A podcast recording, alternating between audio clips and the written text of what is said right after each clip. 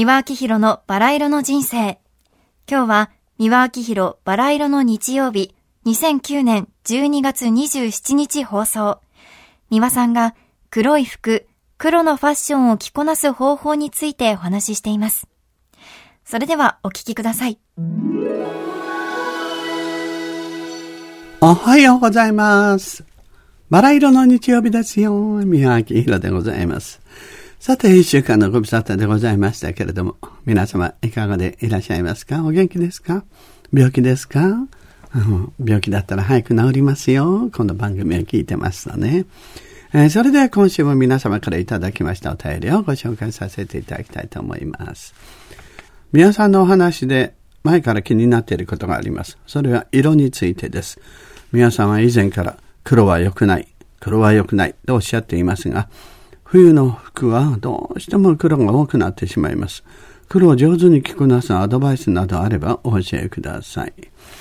うん、上手にっていうよりも、あの、縁起よくですよね。でも、あのね、一昔前よりもっと前ですね。そう、えー、大体ね、30年ほど前まではね、あの、ノーアクセサリーでね、黒の服でね、女の方がね、よその地を訪問しとね、縁起でもないってんで塩まかれたんですよ。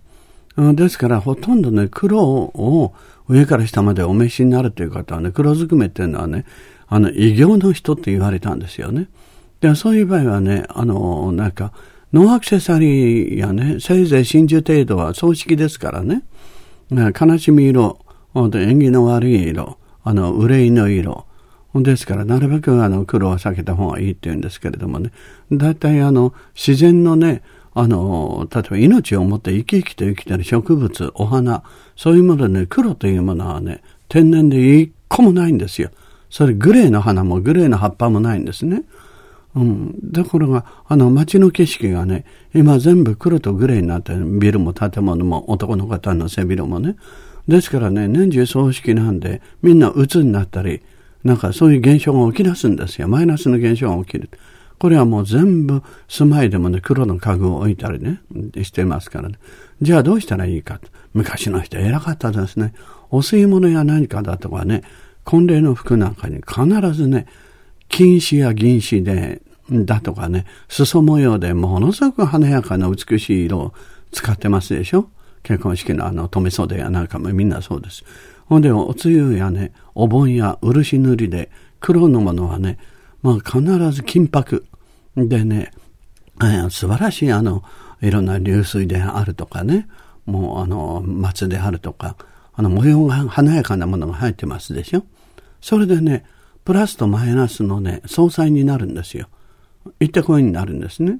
だから服装もそうすればいいんです。ですから服装、あの、黒のものをお召しになるときには、下着に真っ赤なものをお召しになるようにね。これはね、天皇家でもね、昔からあの、みんな貴族は全部そうです。あの、黒のね、あの、滴れをね、あの、着る場合、で、そういう場合はね、ほとんどがみんな、あの、中に真っ赤なものをお召しになってたんですよね。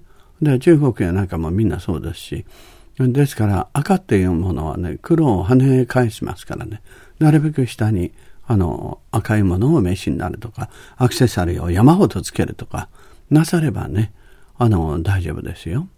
ね、なるべくそれにしても黒はやめた方がいいですね。せいぜいね、紺とか焦げ茶とか、そういうものになした方がシックですよ。続いての後半は、2015年12月6日放送、12月8日の太平洋戦争開戦の日についてのお話です。それではお聞きください。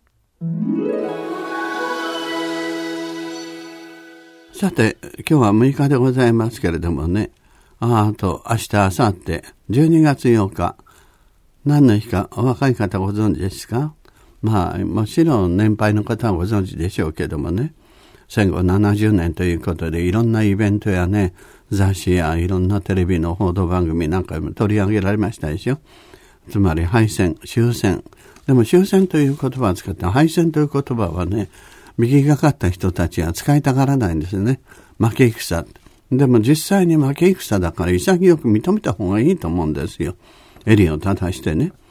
それで、1941年、昭和16年のあさって、12月の8日はね、太平洋戦争が始まった日ですね。もう初めからね、勝てるわけがないんですよ。あ向こうまで、ね、原爆作ってんですよ。それ火炎放射器とかね、そういう化学兵器たくさん作って私たちは竹槍作ってたんですよ。勝てるわけがないでしょ。とにそれだけね、文明力、知力っていうのがね、劣ってたんですね。それを素直に認めるべきだと思いますよ。ね、海戦前とね、後では暮らしがどう変わったか。もう日本の文化という文化は軟弱である、国策に反するということでね、美術、文学、音楽、それから着ているものから、あその音楽もクラシック、ジャズ、シャンソン、単語、清本、あその長歌、国賊であると。で、あの、軍歌以外歌っちゃならない。で、絵もね、美人画っていうのはダメだって。で、美人画を描いてた人は戦争画を描けって。で、戦争画を協力して描いた人は、同じ戦後にアメリカ軍に占領されて、で、アメリカ軍からね、戦争協力者ということで追い出されてで、仕事ができなくなって気の毒でしたよ。えー、正直なね、絵描きさんなんかはね、政府の言うことを聞いたためにそういう目にあって。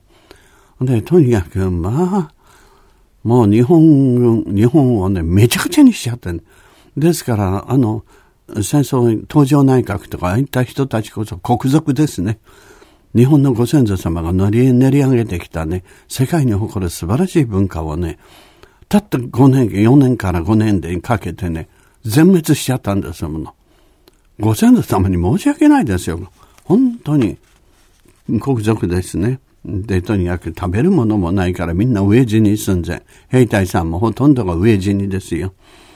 だからあの方たちのね、もう戦争で亡くなった方たちの死を無駄にしないためにもね、絶対にこのね、あの平和憲法を守ってね、まあ憲法っていうのはね、これは権力者がね、また、つまり官僚が暴走しないように見張るための法律が憲法ですからね。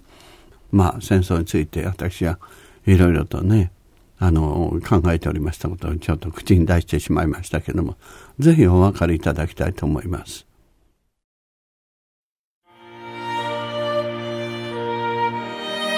三輪明宏のバラ色の人生では、リスナーの皆様から番組の感想や三輪さんへのメッセージを募集しています。